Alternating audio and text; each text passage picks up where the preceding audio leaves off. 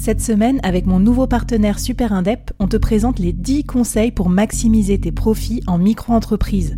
Des conseils pour maximiser tes gains, mais surtout éviter les boulettes administratives. Autant te dire que ça m'aurait plu d'avoir quelqu'un qui me donne ces conseils-là quand je me suis lancée.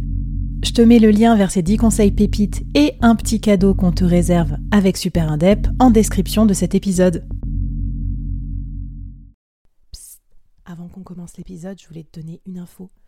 Tu as peut-être vu que la cover du board a fait peau neuve pour le mois de décembre. Qu'est-ce qui se cache là-dessous sous ces petits piments? Écoute avec mon pote Carlos Diaz, l'animateur et le créateur du podcast Silicon Carnet, on a décidé un truc de fou.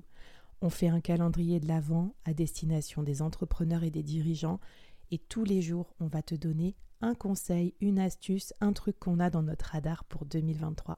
Ça va se passer en NFT, bien évidemment, il y en a 23 à collectionner.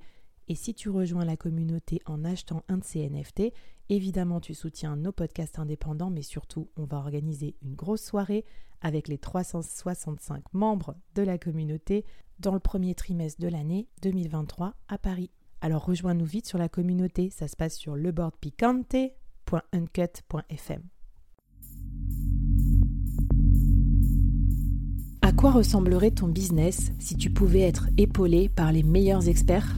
Avoir un board de rêve disponible 24 heures sur 24 pour t'aider, répondre à tes questions? Je suis Flavie Prévost et ce board, je l'ai créé pour toi dans ce podcast. Tu es dirigeant, entrepreneur, freelance ou tu vas bientôt te lancer? Ne reste pas tout seul dans ton coin. Inspire-toi des conseils des meilleurs chaque jour par ici, à mon micro. Et si tu l'oses, on te mettra au défi parce que nous, ce qu'on aime bien, c'est te faire progresser vite et bien. Alors bienvenue à toi, bienvenue dans ton board et bon épisode.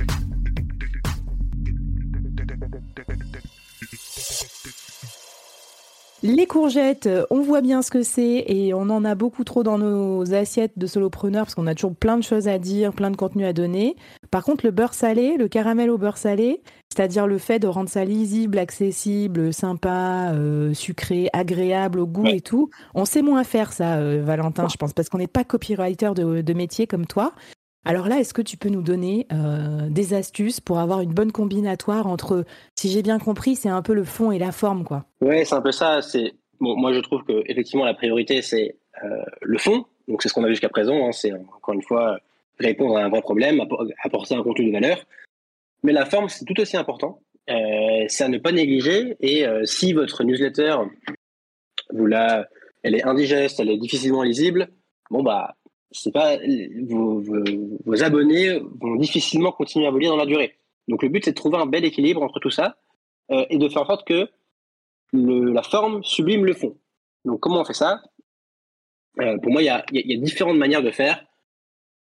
Le but ultime c'est de faire en sorte que votre lecteur ait envie de la lire, qu'il se dise ah en plus du contenu, je sais qu'il passe un bon moment. Euh, pour moi, il y a on va dire quatre grandes manières de, de le faire soit vous allez la rendre facilement scannable.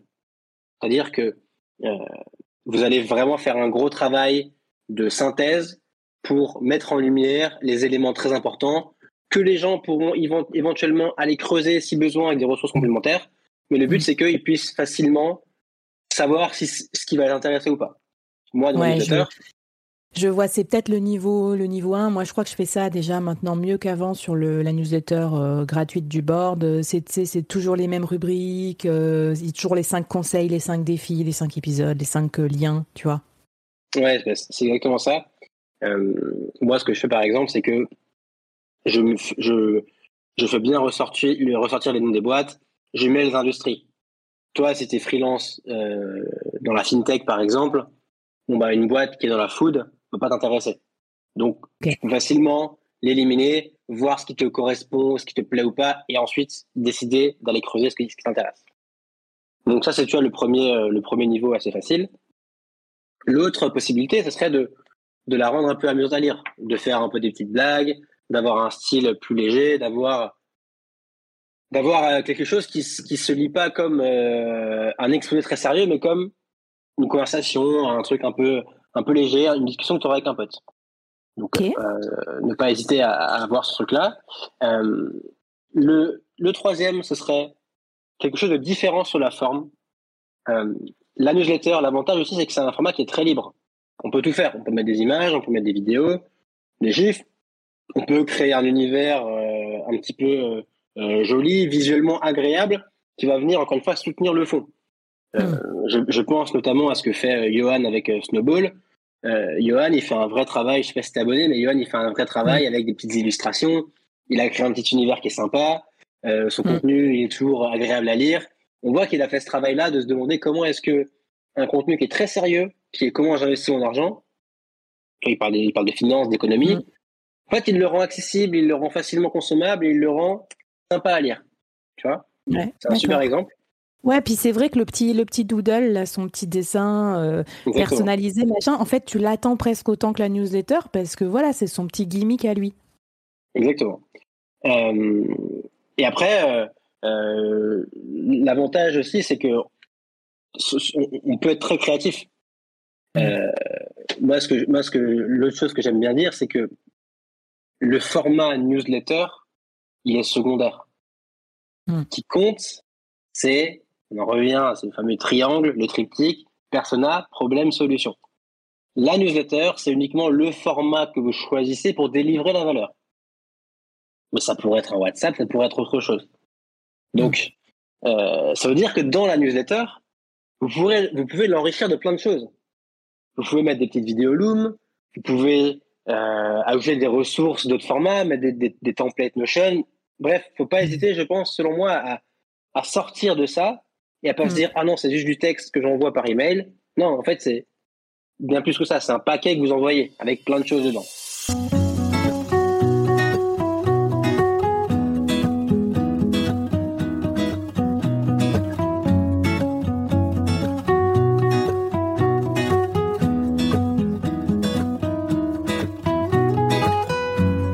set yourself above. Forgiving God, you claim that you believe in.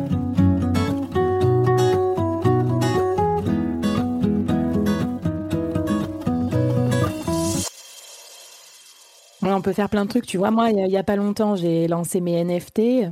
Et en fait, euh, dedans, je peux cacher des codes, des codes secrets pour aller récupérer des NFT secrets. En fait, euh, maintenant, on peut mettre de l'audio aussi dans les newsletters. Donc moi, quand j'ai vu ces évolutions, ça m'a fait un peu euh, waouh, ok, il faut que je réfléchisse au format. Il ne faut pas se limiter forcément à des bullet points dans un email avec éventuellement un lien, quoi.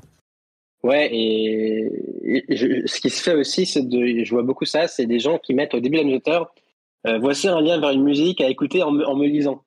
Tu vois? Tu, crées un univers, tu crées un, monde dans lequel en fait on va plonger en te lisant. Et tout ce que tu vas pouvoir créer autour va participer à ah, c'est une expérience qui est mémorable, qui est marquante, et j'ai envie de rester abonné. Génial, trop bien. Bah écoute, euh, euh, on est bon pour la pour la courgette euh, caramel beurre salé, Valentin, ou tu avais d'autres conseils à nous donner?